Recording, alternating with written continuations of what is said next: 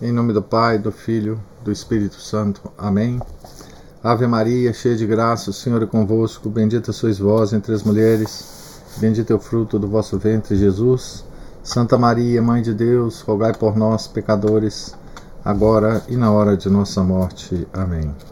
São Felipe Neri, rogai por nós. Nossa Senhora de Fátima, rogai por nós. Em nome do Pai, do Filho e do Espírito Santo. Amém. É, bom dia a todos. Nós estamos na página 25 da biografia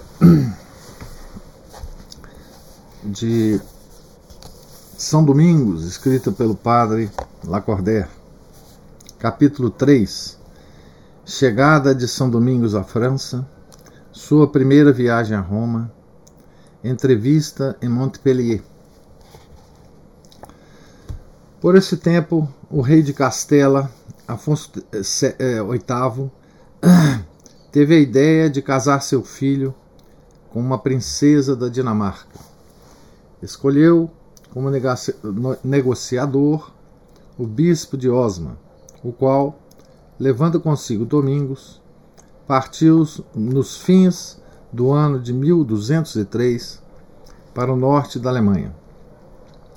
Ambos ao atravessarem o Languedoc, puderam constatar os progressos assustadores dos albigenses, e os seus corações sentiram-se profundamente contristados. Chegados a Toulouse, onde só tensionaram ficar uma noite, tensionavam ficar uma noite, São Domingos descobriu que o dono da hospedaria onde pernoitaram era herege Posto que a demora devesse ser curta, não quis que a sua passagem por ali fosse sem proveito para aquele homem pervertido que os alojara. Jesus Cristo dissera a seus apóstolos: Quando entrardes em uma casa, saudai-a, dizendo: A paz seja com esta casa.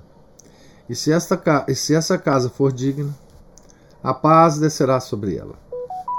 E se não for digna, a vossa paz recairá sobre vós. Mateus 10, 12, 13. Os santos que têm sempre presente todas as palavras de Jesus Cristo e que conhecem o poder de uma bênção, embora dada a quem a ignora, consideram-se então enviados de Deus junto de qualquer pessoa que casualmente encontrem, e esforçam-se por não a abandonar, sem ter depositado na sua alma um germe de misericórdia. Domingos não se contentou com orar secretamente pelo seu hospedeiro herético. Passou a noite conversando com ele, e a inesperada eloquência desse estrangeiro de tal modo tocou o coração do herege que ele, antes de romper o dia, voltou à antiga fé.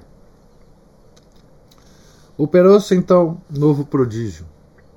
Domingos, movido pela conquista que acabara de fazer em favor da verdade e pelo triste espetáculo dos estragos feitos pelo erro, teve pela primeira vez a ideia de criar uma ordem consagrada a defender a Igreja por meio da pregação.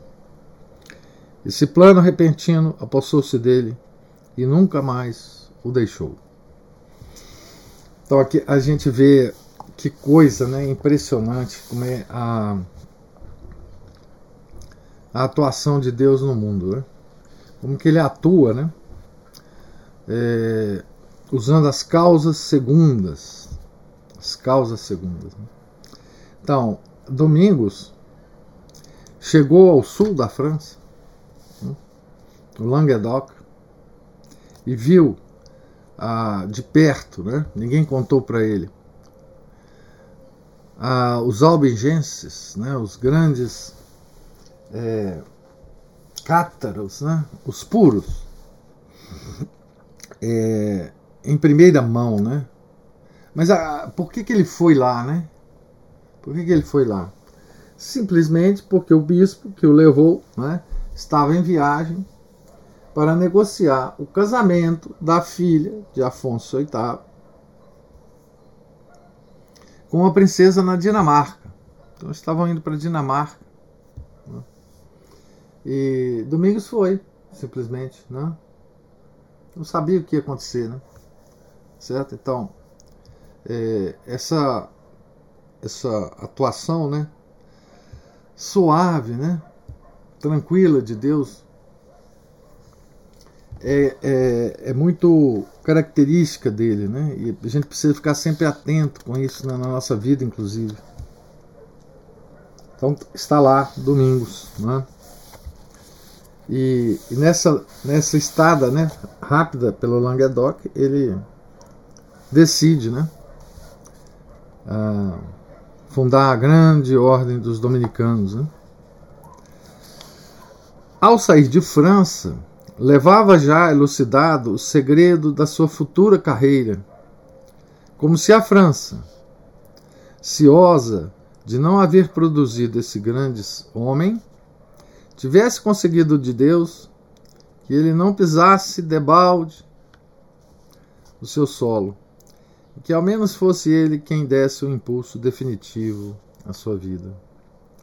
Chegados Dom Diogo e Domingos, depois de muitas fadigas ao termo da sua viagem, encontraram a corte de Dinamarca bem disposta a favor da aliança desejada por Castela. Voltaram incontinente a participar a notícia ao rei Afonso, partindo depois de novo, com grande aparato a fim de trazer a princesa para a Espanha. Nestes comenos, porém, morreu ela. Desligado Dom Diogo da sua missão, mandou um mensageiro a El Rei e dirigiu-se para Roma. Não havia nesse tempo cristão algum que quisesse morrer sem primeiro ir colar seus lábios sobre o túmulo dos bem-aventurados apóstolos São Pedro e São Paulo. Até o pobre punha-se a caminho e ia a pé visitar essas longínquas relíquias e receber ao menos uma vez sobre sua fronte radiante a bênção do vigário de Jesus Cristo. Dom Diogo e Domingos ajoelharam-se juntos diante desse túmulo que governa o mundo. E ao erguer a fronte do chão, foi-lhes dado ter um novo gozo, o maior que um cristão pôde sentir neste mundo, isto é, o de ver sobre o trono pontifical um homem digno de o ocupar. Era Inocêncio III. Ah, é, exatamente, Inocêncio III. Quais de resto os sentimentos que lhes inundaram a alma ao contemplarem o espetáculo da cidade universal. Não nos diz a história. Quem pela primeira vez visita Roma, penetrado da unção do cristianismo e na flor da mocidade, reconhece a emoção produzida por ela. Os outros compreendê-la-ão dificilmente e eu aprecio sob maneira a sobriedade desses antigos historiadores, que se calavam quando cessava o poder da palavra. O bispo de Osma havia se proposto implorar uma mercê do soberano pontífice. Resolvera abdicar do episcopado e consagrar o resto de sua vida a pregar a fé aos cumanos, povos bárbaros estabelecidos nos confins da Hungria e que se haviam tornado célebres pela ferocidade dos seus costumes. Inocêncio III recusou a ceder a esse heróico desejo. Dom Diogo insistiu para que lhe fosse ao menos permitido, conservando o seu bispado, ir evangelizar os infiéis. O Papa, porém, persistiu na sua recusa e ordenou-lhe regressasse à sua diocese. Os dois peregrinos atravessaram, pois, de novo os Alpes na primavera do ano de 1205, com a intenção de voltar imediatamente para a Espanha. Cederam, todavia, ao devoto desejo de visitar, de passagem, um dos mais célebres mosteiros da cristandade, e fazendo uma volta vieram bater à porta da abadia de Cister, ou Cister. A sombra de São Bernardo pairava ainda sobre ela. Se ali já não existia a mesma pobreza, existiam, contudo, ainda uns restos de virtude, assaz belos, para que o bispo de Osma se sentisse perfeitamente encantado. Então aqui a gente vê que depois da morte de São Bernardo, né, já havia uma decadência né, da, na, na ordem ah, dele. Né? Significou aos religiosos o prazer que teriam em revestir o seu hábito ilustre. Concederam-lhe sem dificuldade, consolando-se ele um pouco sob aquelas vestes monásticas do desgosto que tinha tido de se não poder fazer missionário e ir para o meio dos selvagens. Domingos absteve-se de imitar nisto seu amigo. Voltou, porém, de Cister, cheio de estima e afeição pelos religiosos daquela ordem. Depois de uma breve demora no mosteiro, puseram-se ambos de novo a caminho, sendo provável que descessem pelas margens do Saona e Ródano e assim chegassem aos subúrbios de Montpellier. Achavam-se então reunidos dentro dos muros de Montpellier três homens que nessa época desempenharam um papel importante nos negócios da igreja. Eram Arnaldo, abade de Cister, Raul e Pedro de Castelnau. Castelnau, monges da mesma, da mesma ordem tinha-os o Papa Inocêncio III, nomeados delegados apostólicos nas províncias de E, Arles e Narbonne, com plenos poderes de procederem como julgassem proveitoso para a repressão da heresia. Porém, a sua missão, que já durava havia um ano, não tinha tido nenhum ah, resultado. O conde de Toulouse, senhor dessas províncias, protegia abertamente os hereges. Os bispos negavam-se a auxiliar os delegados, uns por covardia, outros por indiferença e outros por serem eles próprios hereges. O clero incorrera no desprezo do povo, ao que observa Guilherme Depuis Laurent. O nome de eclesiástico se tornar, se tornar proverbial como o de um judeu, de forma que, em lugar de se dizer preferia ser judeu a fazer isso, muitos diziam preferia ser eclesiástico. Quando os clérigos apareciam em público, tinham cuidado de puxar o cabelo para trás, para a testa, para esconderem a tonsura que faziam a mais pequena possível. Raro era serem os filhos dos, dos cavaleiros destinados para essa carreira eclesiástica, apresentando, porém, os filhos de seus dependentes para as igrejas cujos, cujos dízimos lhes pertenciam, e conferindo os bispos as ordens em quem podiam. Isso é uma descrição aqui da época, né? Inocêncio III, então, terceiro não dissimulara aos seus legados a grandeza do mal. Em carta de 31 de maio de 1204, então, inicinho, né? Do século XIII, Dizia-lhes: Aqueles que São Pedro chamou a partilhar com ele a solicitude com que guarda o povo de Israel não velam de noite sobre o rebanho. Pelo contrário, dormem e retiram-se do combate, enquanto Israel luta com Madian. O pastor degenerou em mercenário, já não apacenta o seu rebanho apacenta-se a si próprio. Aproveita-se da lã e do leite das suas ovelhas. Não se inquieta com os lobos que entram no redil, e não confronta com uma muralha os inimigos da casa do Senhor.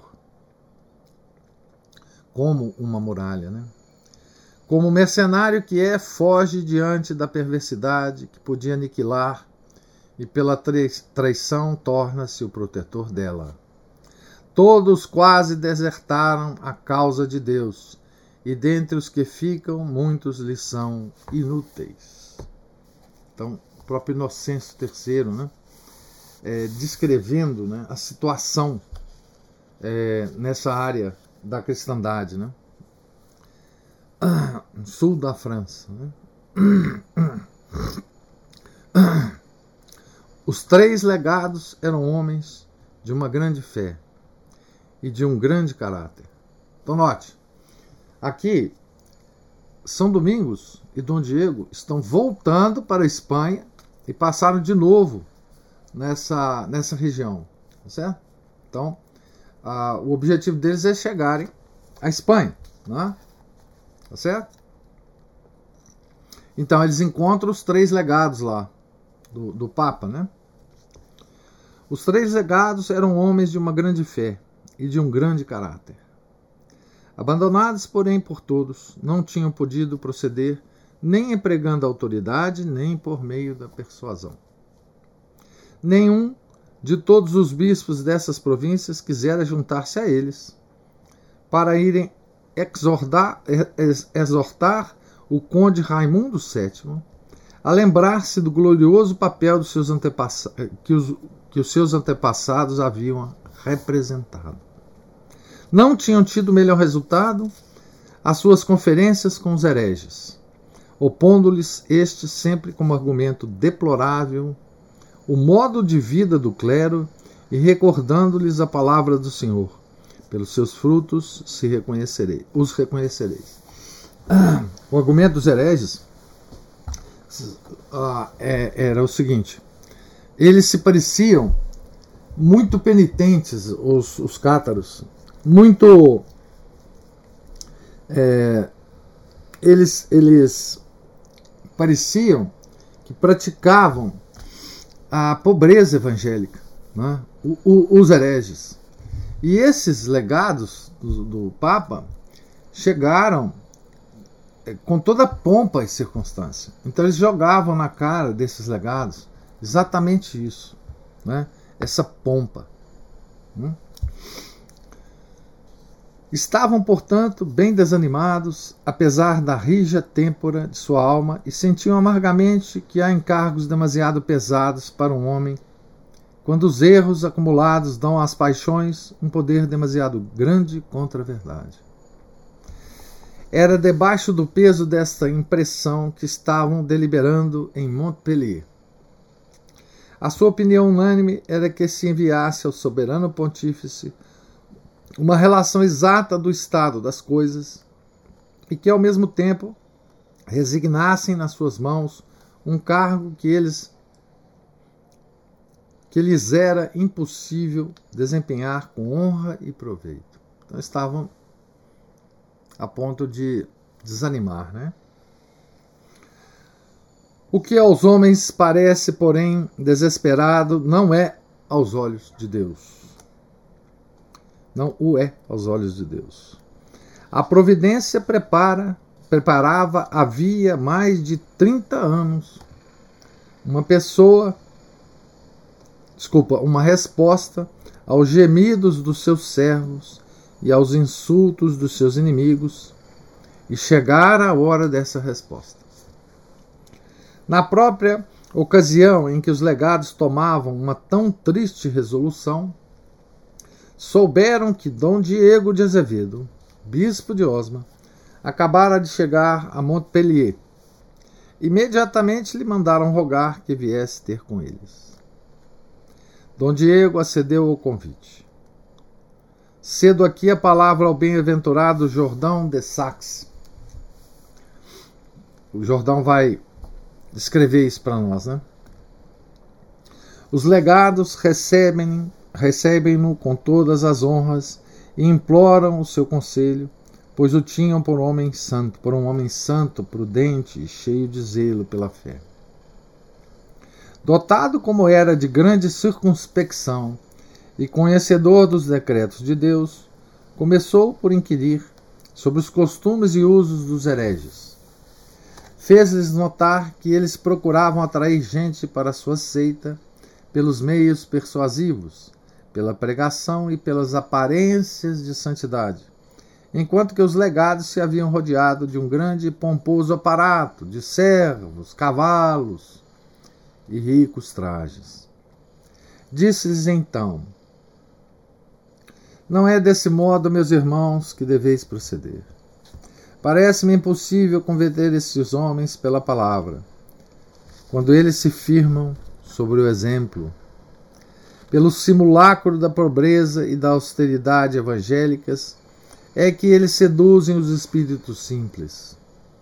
Apresentando-lhe vós um espetáculo contrário, sois pouco edificantes. Perdereis muitos e nunca conseguireis falar-lhes ao coração. Combatei o exemplo com o exemplo.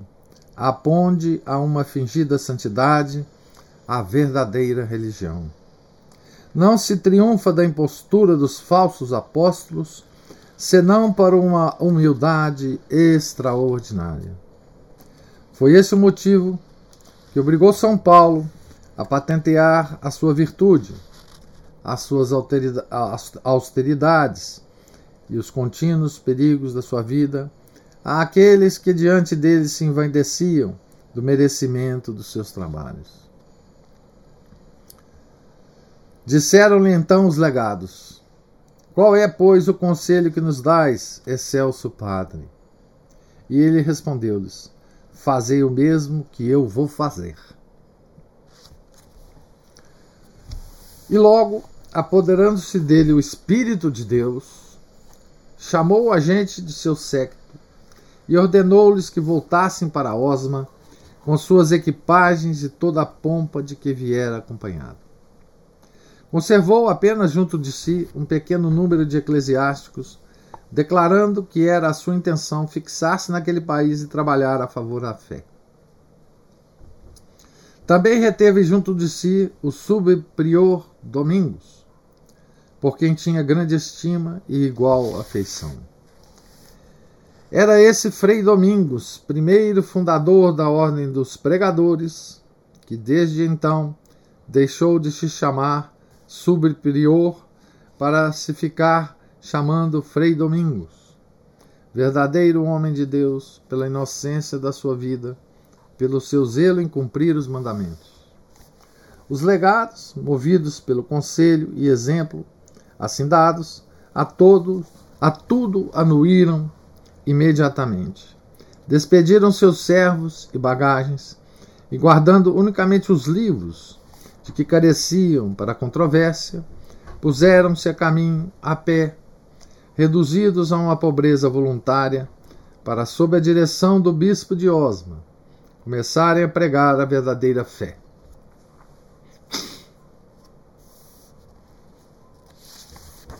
Então, a, a, olha que beleza, né? que sabedoria do Dom Diego é, e, e, que percepção, né? que percepção da, do aroma da heresia, né? do, do da coloração da, energia, da, da, heresia, né? de como é que a heresia seduzia né? os, os, as pessoas, né? diz aqui, as pessoas mais simples, né? então, os espíritos simples.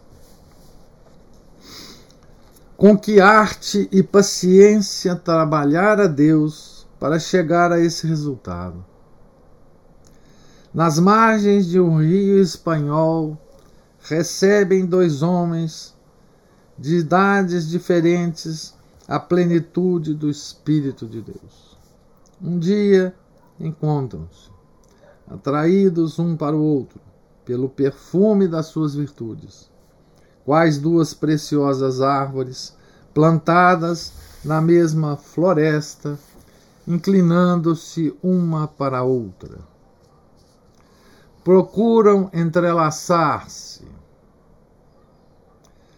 quando já seus dias e pensamentos se confundiam, por efeito de uma longa amizade, uma determinação imprevista, arranca-os do seu país.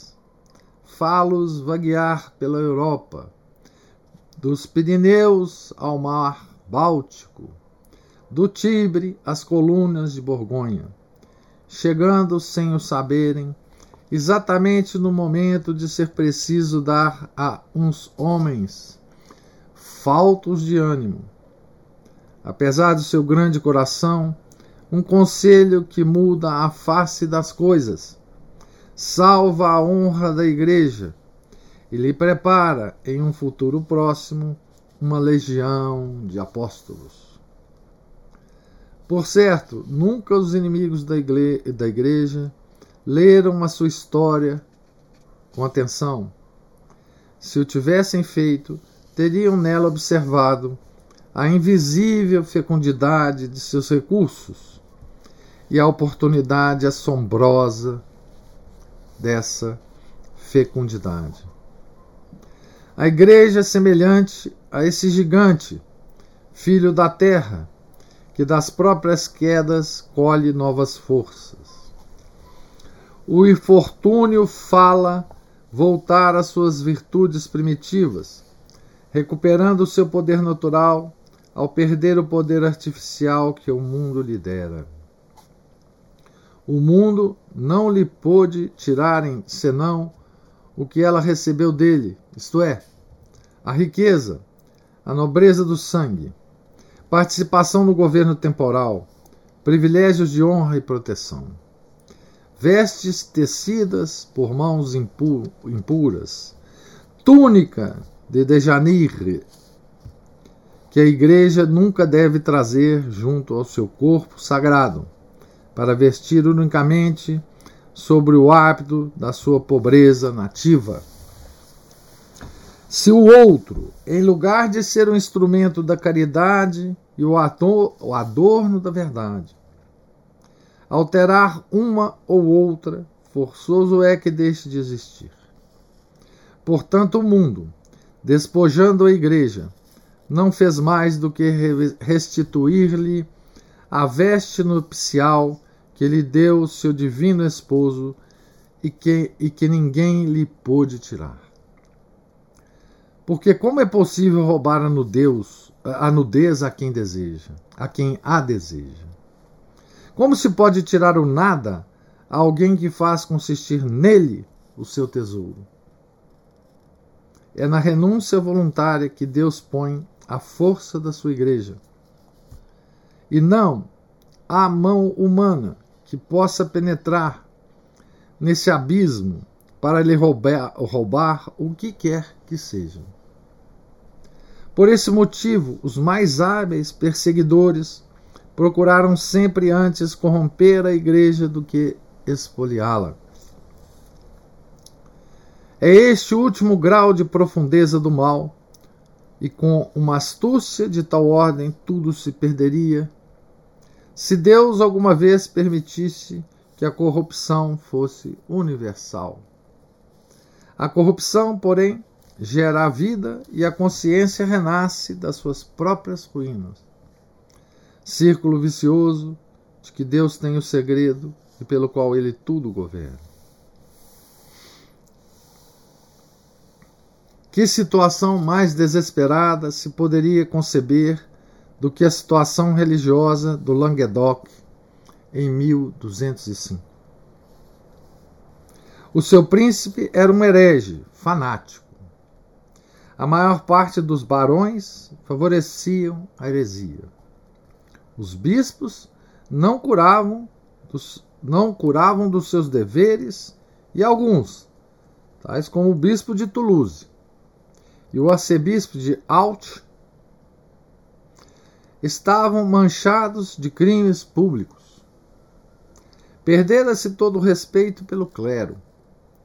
Dos católicos que haviam permanecido fiéis, apenas existia um pequeno número. O erro zombava das desordens da igreja, dando o espetáculo de uma virtude fictícia e o desânimo apoderara-se daqueles mesmos que ainda conservavam uma fé inabalável num coração casto e forte. Basta, porém, ali chegarem dois cristãos para tudo se transformar. Conseguem reanimar a coragem dos legados da Santa Sé, desmascarar os hereges por meio de um apostolado pobre e austero, fortalecer as almas hesitantes, consolar as almas fortes e arrancar o episcopado a sua apatia. Um bispo eminente toma posse da sede de Toulouse, e ainda que a vitória não seja decisiva, é contudo considerável o bastante para manifestar de que lado se acha a razão, a retidão, o zelo, a dedicação e a realidade da causa divina a que servem. Então vamos vamos contemplar, né, aqui o o, a situação da igreja nesse momento, né? Vamos, vamos ver se a gente consegue imaginar, né? É, o que que, digamos assim, um católico normal.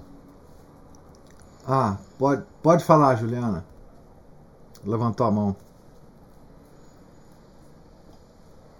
É no meio da página, mais ou menos, vestes tecidos por mãos impuras, túnica de devanir. Isso é, isso, é da, isso é da mitologia grega. Vou dar uma para casa para vocês aí. Depois vocês ficam sabendo quem que é, que que é, que que significa isso na na mitologia grega. Só se colocarem no Google aí vocês vão achar. Túnica de Dejanir, Dejanire, né? Então, vamos nos imaginar aqui na situação, né? Nós somos católicos em, 2000, em 1205. Né? Ah, nós somos nós só somos católicos porque o nosso ambiente nos fez católicos, nossos pais nos fizeram católicos. Nós temos muito pouca informação sobre a, a corte papal, talvez nós não saibamos nem quem quem é o Papa, né? Então nós, nós somos ovelhas dos pastores mais próximos, né? dos padres, dos bispos, dos frades e monges que por, porventura estejam próximos da gente, né? Nós somos então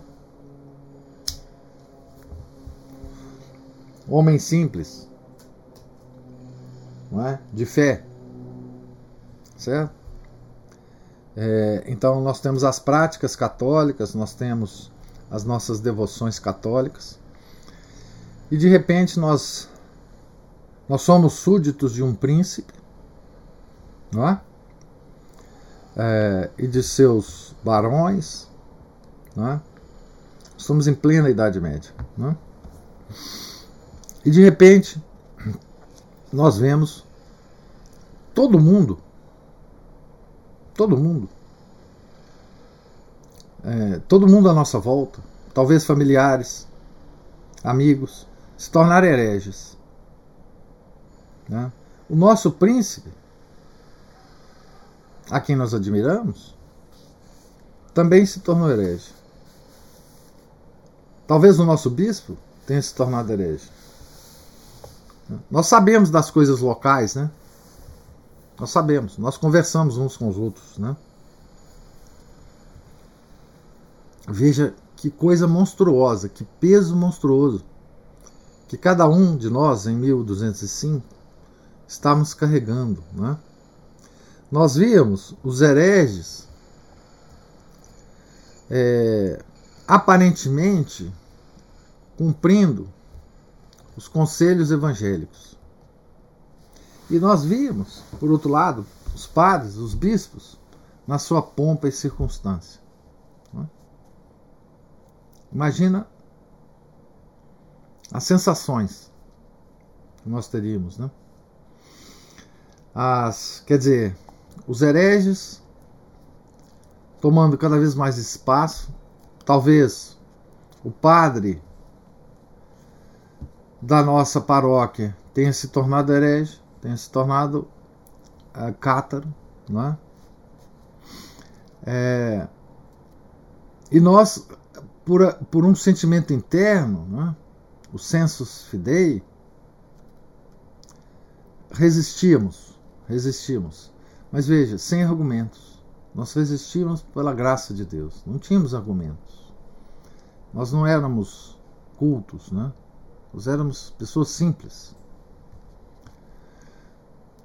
Imagina o desespero, a desorientação né, a que nós estávamos submetidos. Né? Imagina a crise pela qual passávamos. Né? Imagina as nossas, as nossas, os nossos filhos né, que tinham que ser batizados, talvez por um padre herege, que tínhamos missa celebradas por padres hereges. Não é? ah, então, tudo isso nos serve de lição para hoje. Diz para vocês que se a gente ler a vida dos santos e a gente não tirar alguma coisa para os nossos dias, vale pouco a pena ler a vida dos santos. Né? Então, nesse caso específico, é muito importante que a gente compare a, a situação desse período né, com a nossa situação hoje. Tá certo? A esses católicos simples, medievais, a impressão é de que não tinha jeito mais. Não tinha jeito mais. Né? Nós víamos a crise que estava sendo construída nas nossas famílias, nos nossos amigos, no nosso papo de boteco, nas nossas festas de família. Né? Isso interferia com toda a vida, muito mais do que agora, inclusive. Né? É, para nós, a situação parecia insolúvel. Situação. É, para nós, parecia que é, isso nunca ia acabar. A igreja estava realmente sendo destruída. Né? Claro que se a gente visse com um panorama maior naquela época, a gente via que a coisa era uma coisa local. Em outras áreas, as coisas estavam se passando de forma diferente. Mas nós não tínhamos internet. Tá? É, nós não tínhamos.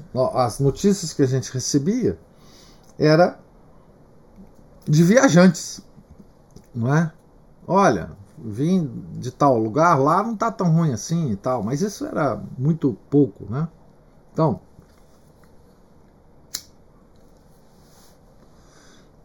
Isso é muito importante para nós hoje, porque a sensação hoje, bom, hoje a crise é, é generalizada, mas a sensação nossa é a mesma. Não, é? não tem mais jeito. Não é? a, a situação não tem mais não tem mais conserto. Né? Nós não, não vamos ter mais. É, a nossa fé vai, vai cada vez mais se esfriar e nós é, não teremos mais. Começamos até a, a, desconfiar que Deus nos abandonou. Muitos hoje desconfiam na prática que Deus abandonou. Né? Muitos saem da igreja, inclusive. Muitos, é, ao, ver, ao verem a situação, é, atual apostatam. Né? Tem um caso famoso que ocorreu há uns três anos aí de um grande âncora uh, da televisão americana, Fox News, né? Que era católico e foi ao ar dizendo que estava deixando a igreja católica. Porque não aguentava mais, achava que não tinha mais solução, que a corrupção atingiu níveis impressionantes, etc, etc, etc. Foi a público, apostatou em público, né? um, um, cara muito influente é, é, nos Estados Unidos. Né? Isso acontece aos borbotões. Né? Nós estamos então é, como não temos pastores, como somos ovelhas sem pastores, nós desenvolvemos a, a impressão de que Deus nos, nos deixou, não é? desistiu de nós, não é isso? Então, aqui com essa história, dessa heresia, olha, essa heresia, se ela não fosse combatida como foi, ela teria tomado toda a igreja. Não se iludam, não é? Essa heresia foi uma heresia catastrófica para a igreja. Não só pelo potencial que ela tinha na época, mas também pelo potencial de sobrevivência dessa heresia. É? Ela nunca morreu essa sensação nunca passou. Né? É, e nós vemos hoje resquícios disso né? É, nas críticas que sempre aparecem, né? críticas em si muito muito justificadas, né? Essa, essa crítica ao clero pomposo, às riquezas da igreja, o esquecimento dos pastores das suas verdadeiras funções, é uma espécie de procura da pureza evangélica que nos, nos faz olhar para a tal igreja primitiva. Né? Isso nunca nos deixou. Não, mas na época da igreja primitiva havia, etc, etc, havia pureza, etc. Então, essa busca por essa pureza longínqua e a, a tentativa de atualizar essa pureza é, longínqua, esquecendo toda a história da igreja, ela nos ataca até hoje. Não é? Então, é, é preciso olhar para essa história né, com os olhos atuais. Né? Deus age permanentemente utilizando as causas segundas, né? como ele vai fazer aqui. Então veja bem, qual é a situação aqui da leitura de hoje? Três legados papais mandados para fazer alguma coisa na situação, né? Eles estão desesperados e falaram, se decidiram, nós vamos desistir desse trem aqui. Não tem jeito. Esses hereges não tem jeito de tratar com eles. Não tem. Nós vamos desistir. No dia fatídico que eles iam desistir, provavelmente escrever uma carta a Inocêncio III. É, é, descrevendo a situação e desistindo da coisa, Deus faz chegar a, ao local onde eles estavam se reunindo, né, Dom Diego e Frei Domingos, que vai mudar toda a história. Né? Então fiquemos atentos, né, que Deus não nos abandona. Não nos abandona. Então, qual é o trabalho que esses dois personagens, Dom Diego e Frei Domingos, fizeram aí? Fizeram um trabalho para o homem simples, para aquele que tinha mantido a fé apesar de tudo. Mantido a fé sem argumentos racionais. Eles não tinham argumentos. Quem vai ter argumento de convencimento, intelectual inclusive, é frente aos hereges, vai ser o Frei Domingos. Mas esses homens simples não. Não têm argumento. Eles estão numa prática, mas eles não têm argumento nenhum daquilo. Não? Então é isso. Nós terminamos aqui o, o, do capítulo 3, se não me engano, né? estamos na página 31, e eu pergunto se tem, se vocês têm alguns a, a observação ou pergunta. Eu. Diga. Ó, por, com base nisso que você falou por, por último, né? É, tinha o Frei Domingo para norteá-lo diante dessa crise herética toda que estava ao redor.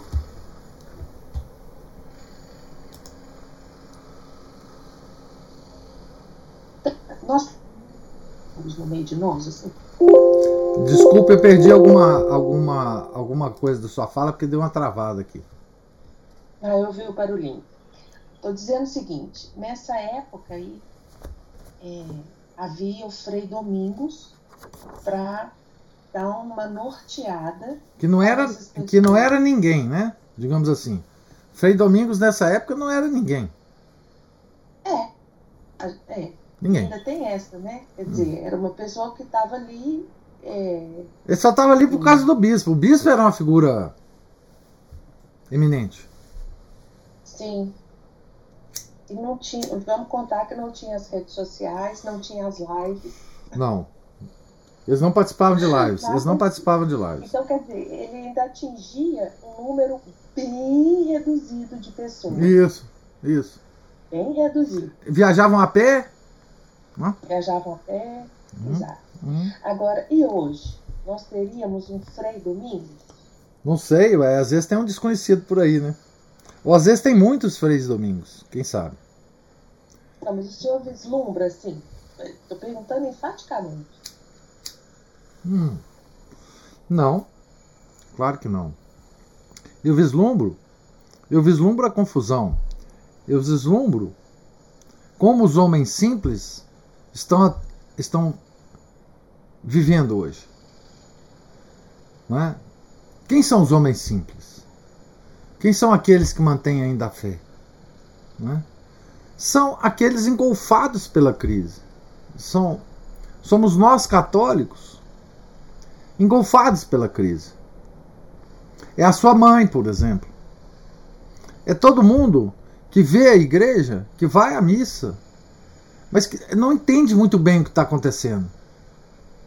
Que, que às vezes segue o seu pastor. Não entende muito bem ou não entende nada, né? Eu, eu não entendo nada. Sim, são esses homens simples que mantêm a fé, não é?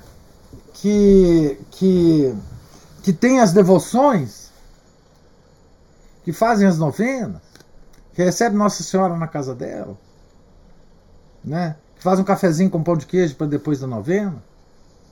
São esses homens simples que mantêm a fé, não é? E que nós, normalmente, nós sabichões, nós sofisticados, nós é, de cima de uma de uma pretensa é, compreensão maior do problema, nós desprezamos essas pessoas como sendo. A, uh, hoje tem um, um, termo né, que a gente usa, eu uso, todo mundo usa. Esses são os, os modernistas. Né? Bom, esse, esse pessoal está engolfado em, em, em uma situação de crise que tem tinturas heréticas. Né? Por que, que a gente chama os cátaros de hereges? E não podemos chamar hoje essas outras pessoas de hereges. Porque os a igreja definiu a heresia. A igreja, o Papa definiu a heresia. Né? O Papa declarou esse pessoal herege. Então, uma pessoa só pode ser declarada herege pelo pontífice. Né? Então, a gente sente que tem aroma de heresia o que ocorre hoje na igreja. A, a gente sente que a coisa não está certa. E a gente está esperando autoridade da igreja. Né? Como aqueles estavam esperando a autoridade da igreja, que não vinha. Que não vinha. E que não virá, né? no nosso caso não virá. Uai, não sei. Eles também, eles também eh, talvez afirmassem isso, Juliana, na época. Não, Inocêncio III não está nem aí para mim. Eu nem sei se eles sabiam que era Inocêncio III. Mas é, é, é, muito provavelmente eles falavam, pô, o Papa esqueceu da gente. Deus esqueceu da gente, o Papa, esqueceu. Né? O Papa esqueceu da gente. Né? Hoje a gente sabe que o Papa era um bom Papa, tá certo?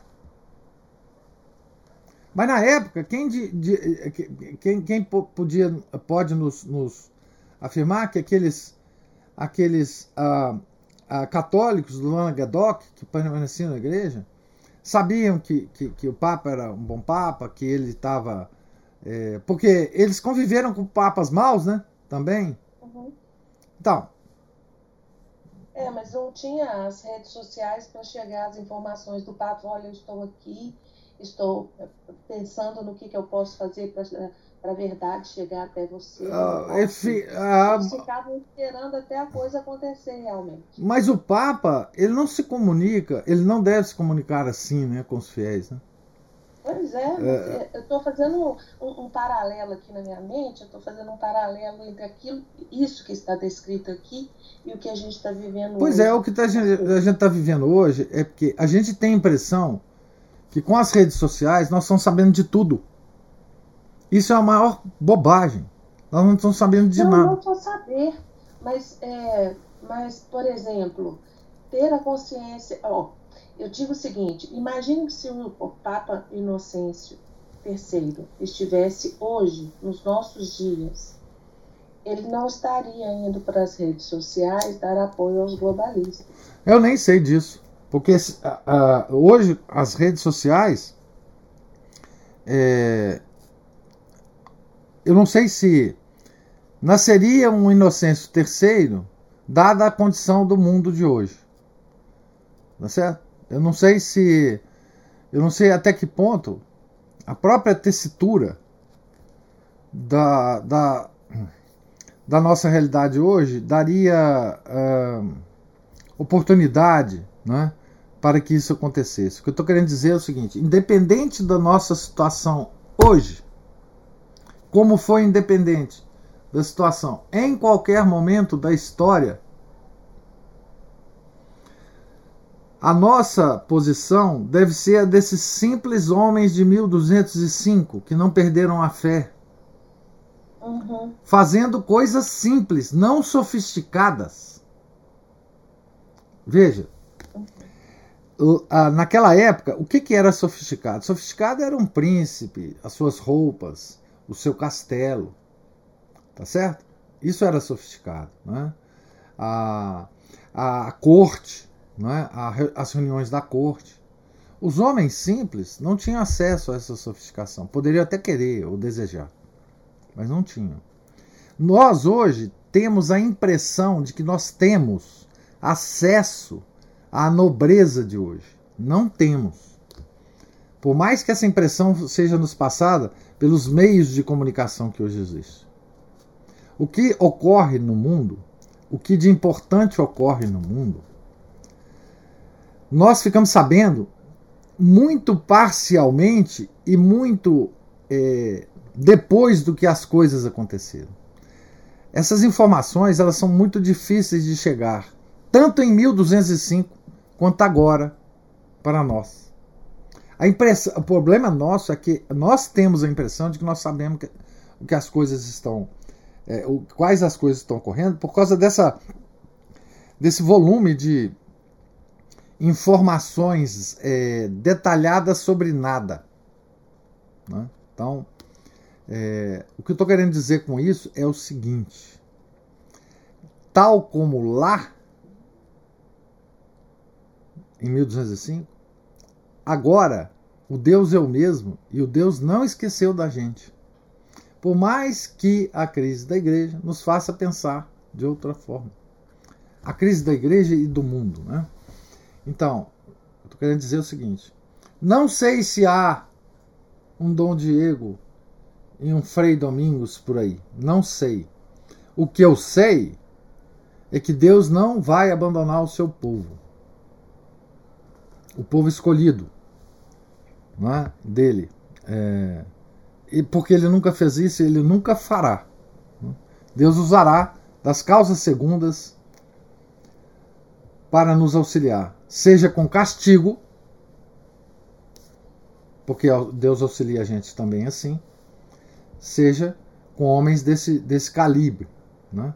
Então, então a gente tem que tomar. Veja, a crise dos cátaros, se ela estivesse, se ela, for, é, se ela tivesse tido a oportunidade de se espalhar pelo mundo, ela teria é, tentado destruir completamente a igreja, o papado, tudo, tudo, tudo, tudo. Tá certo? Então, é, não percamos a fé. Tá certo? Há, há uma. Nós temos hoje a mania, o hábito de pensar que que dentro dessa crise toda, né, que o catolicismo, o verdadeiro, os, os verdadeiros homens de fé estão, digamos assim, na numa região chamada tradição da igreja, tá? Então nós que somos né, beneficiados com a missa tridentina somos aqueles puros, né? É, e nós desconhecemos o homem simples, católico simples, que está indo nas outras missas e que está mantendo a fé talvez mais do que nós. Certo? Existe no mundo um, uma espécie de católico anônimo que não participa dessa confusão, mas que mantém a fé. Então nós esquecemos de uma parte da igreja que nos é desconhecida, é, que ainda mantém a fé, que ainda mantém é, o ideal de santidade, que ainda. Tá certo? Nós estamos um pouco. Os nossos olhares estão ainda um pouco. É, desviados de toda a massa da igreja de toda a massa da igreja. Nós não podemos simplesmente interpretar dicotomicamente, como nós fazemos, a igreja. Tá certo? Não podemos. Não podemos. Isso é um erro. Isso é um erro a gente considerar que hoje existem. Hoje existe uma região de bons católicos, aquelas inclusive em que nós nos encontramos, né? Coincidência? existe uma região de maus católicos. Aquela, aquela outra, né? E que lá não existe ninguém que, que, que, que, que preste. Né? Eu, pessoalmente, cada vez tenho mais achado que existe uma multidão de bons católicos uma multidão de bons católicos. E que essa multidão de bons católicos, quando o verdadeiro pastor aparecer, elas vão se ligar aos, a, a esse bom pastor, a, a, esses bons pastores, automaticamente pelo census fidei. Acho que a Ana Paula levantou a mão aí. Sim, professor. Eu primeiro queria dizer que eu tô adorando essa, essa mensagem que o senhor está deixando na sexta-feira, assim, que isso dá uma, uma acalmada mesmo né, no espírito. E, mas esse, essa conversa aí do senhor com a Juliana está me fazendo lembrar de um, de um evangelho né, que, em que Nosso Senhor fala que ele não veio para trazer a paz, mas sim a espada, que fica, é alguma coisa assim, não é? Que uhum. é, haveria filho contra mãe, é, genro contra sogra, ah. é, não é? É, essa característica. Porque, é, é, a paz de Nosso Senhor é essa. É, traria a, a separação nesse sentido, de que as pessoas vão, vão ter dentro da própria casa, vai ter gente que acredita, vai ter gente que não acredita. Ué. Não é? Pensa, pensa nos católicos que... da antiguidade, você vê. Uma pessoa convertida na família, o resto tudo era pagão. Uhum. Sempre foi assim. É que puseram na nossa cabeça que é, esse mundo aqui seria. A, a, nossa vida seria como voar em céu de brigadeiro. Isso, isso chama mil, me, milenarismo. Porque a gente está procurando o céu aqui. Uhum. Claro, claro. Perfeito. Sua reflexão é perfeita.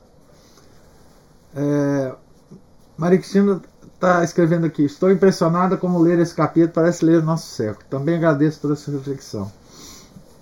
Se dois homens salvaram a igreja ali na França, dos anos mil, Deus suscita quem ele quiser para salvar a igreja dos anos 2000. É simplesmente isso.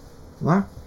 Quando ele decidir. Gente, quando Deus decide uma coisa, nenhuma força humana, nenhuma força infernal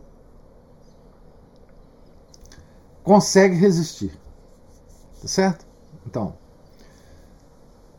lembra dos apóstolos no barco, na tempestade, e Nosso Senhor estava dormindo, descansando, e eles desesperados, é, pensando consigo mesmos, né?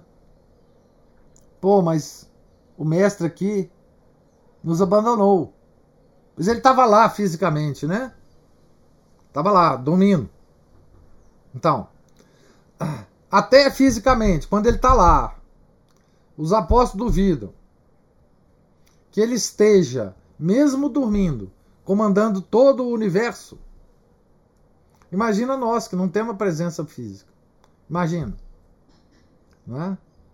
Ah, e depois ele acorda e, e passa um sabão nos apóstolos. Né? É, então, é, eu acho que nós, a nossa pouca fé em Deus ela é expressa justamente por esses pensamentos que nós desenvolvemos hoje. Né? É, não, puxa vida, a igreja aí, esse pessoal todo que vai nessas missas, tá tudo perdido. Ninguém.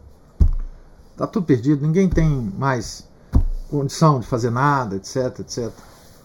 É, esse é um erro, né? Esse é um erro. É, a, a fé católica tem uma dinâmica que ultrapassa muito esses pensamentos simples, né? esses pensamentos simplórios que nós desenvolvemos, nós os sofisticadinhos, os sabichões, né? É, a, a, a, os, os, os intelectuais, né? É, Deus não age assim. Deus nunca deu a menor bola para intelectual, né? É, então, assim, não, não, não duvidemos, né? Se a gente acredita que nós estamos numa igreja, né, fundada pelo Verbo, pela segunda pessoa da Santíssima Trindade, o Verbo, aquele que tem o poder criador, Verbo é aquele que tem o poder criador, ele que cria tudo. O Verbo cria tudo, criou tudo que existe, não é? E continua criando, não é? Ele está em ato, agindo. Não é? Nele não tem nenhuma potência, só tem ato. Não é? Então é, é nele que nós temos que, que acreditar. As aparências, as tecnologias, a tessitura social em que nós vivemos, ah, essa muda de época para época. Né? Nós sofremos a influência disso na nossa vida. Né? Na nossa conformação mental, em tudo mais. Mas isso está muito abaixo da, da eternidade, da permanência, da, do ser subsistente. Né? É, então, é, é por isso que a gente tem que tomar as lições da história né? É, e transportá-la para a nossa época, para que né, com argumentos, aí sim, intelectuais, nós possamos perceber que essa confusão que nós vivemos hoje, ela está para muito além da nossa compreensão. E que o que nós temos que fazer é manter a fé é, intacta. A nossa fé, a nossa a nossa fé em que Deus está, primeiro, vendo tudo, e segundo, Ele está agindo através das causas segundas para gerenciar tudo que está acontecendo. Ele sempre fez isso, né? não é de agora. É porque a gente acha que a situação chegou a uma sofisticação que nem Deus está entendendo. Isso não acontece. Isso não acontece. Não acontece. Então, coragem. Professor. Diga. É, uma coisa que eu, tô, eu tenho, tenho aprendido com essas leituras que a gente faz aqui, que eu tenho buscado, é, é aprender a ser católica e, é, é, e assim, de, é, não é só, da, só na minha mente, é trazer isso para a prática diária. Então, assim, é, é, é uma obviedade isso que eu estou falando, mas eu, é porque eu quero que isso fique cada vez mais entranhado em mim. Assim. Então, então, quando eu for desempenhar o meu papel de dona de casa, de esposa, de filha, de tia, de amiga, de aluna, que eu seja, é, é, eu cada vez mais va, faça isso com, com essa disposição de ser católica e que isso tudo seja voltado para Deus. Então, assim, aí, por exemplo, os dez mandamentos, aos quais eu falei outro dia sobre a obediência, que eu entenda isso é, para Deus. Uhum. Você, você entende? Não é só uma lei que eu tenho que seguir de uma maneira legalista. Uhum. Mas que eu viva isso. E que isso é, não me separe das outras pessoas. Isso. Que eu consiga, né? Eu tenho, porque eu, eu tenho amigos que são protestantes, uhum. conhecidos que são espíritas, uhum. e que eu não fique, que Deus me livre de me achar melhor do que essas pessoas. É. Deus me livre disso. Isso. Sabe, pessoa? E ver que isso tudo que acontece hoje, que acho que foi a Juliana até falou um dia aí atrás, que Deus nos deu a graça de ver, né? Porque a gente pode encarar essa confusão toda que está no mundo hoje, é, que está só vindo à tona com a permissão de Deus, que é para que cada um tire proveito disso dessa maneira, que você é, olhe como. Porque essas coisas já estavam aí, só que elas estavam escondidas. E agora elas vindo à tona, nós estamos tendo a graça de vê-las e escolher o nosso caminho, Isso. funcionar. Porque a gente estava né, nessa confusão, achando que estava tudo bem. É. Né? E agora a gente tendo essa visão maior, que a gente possa ir fazendo as nossas escolhas e vivendo a, a nossa vida mais com, com o objetivo mesmo de, do céu. Né? Porque a gente não pode achar que Nosso Senhor veio à Terra e falou o que ele falou, ensinou da boca para fora. É. Que Nossa Senhora vem, faz, é, tem essas aparições, deixa da boca para fora. É. Não, a gente acha que a gente acha assim como se fosse da boca para fora. A gente É. não acredita, não. É, exatamente. Assim, olha, isso é bom, mas não é para o nosso momento de crise, porque o nosso momento de crise é muito mais complicado. Aham. Isso não vai dar conta desse momento de crise. Isso, é claro que vai. Como assim Deus não vai dar Como, conta? é, como assim? Né? Esse negócio que você falou é uma coisa muito interessante, que ele pode ser resumido do seguinte. Essa sua tentativa, que deve ser a de qualquer católico, é viver o catolicismo, os dez mandamentos, por hábito. E não comandado pela intelectualidade. Por hábito. desenvolver o hábito de ser católico, o hábito de, de obedecer aos mandamentos de Deus, por hábito. Né? Essa coisa que fica entranhada na gente. E quando a gente adquire esse hábito, é, é, nós vamos agir como católico simplesmente naturalmente e não forçadamente. Né? Não como se fosse um algoritmo que tinha que rodar na nossa cabeça toda, a toda a situação que nós devíamos aparecer, parecer como católicos. É, esse é o ideal nosso, quer dizer, desenvolver o hábito de ser católico, o hábito de se portar como católico, em todas as situações da nossa vida. Né? Assim, esse é o nosso, esse é o nosso digamos assim, o nosso ideal, né? Gente, pelo menos antes da gente morrer, né? a gente desejar é, nos habituar à vida católica. Nós não somos, né? Mas a Juliana levantou a mão, ela foi citada, ela tem direito. é rapidinho. É, assim como Deus nos deu a graça de perceber tudo, e mais amar a igreja, e mais o amar, e buscar a salvação da nossa alma, Deus também permitiu, e permite, né, a cegueira, para que nesta cegueira ele também possa ser mais amado e ser mais buscado. Porque uhum. nós tivemos a graça de perceber, entender e continuar com ele. Mas há pessoas que, se perderem a cegueira, podem não continuar. É. E, mas veja bem, existe um outro, um outro tipo de pessoa, Juliana. Ah. Aquela que não tem a formação que nós temos, aquela que é um católico simples, que está no meio da confusão e que mantém também, uh, que mantém, apesar disso, a fé.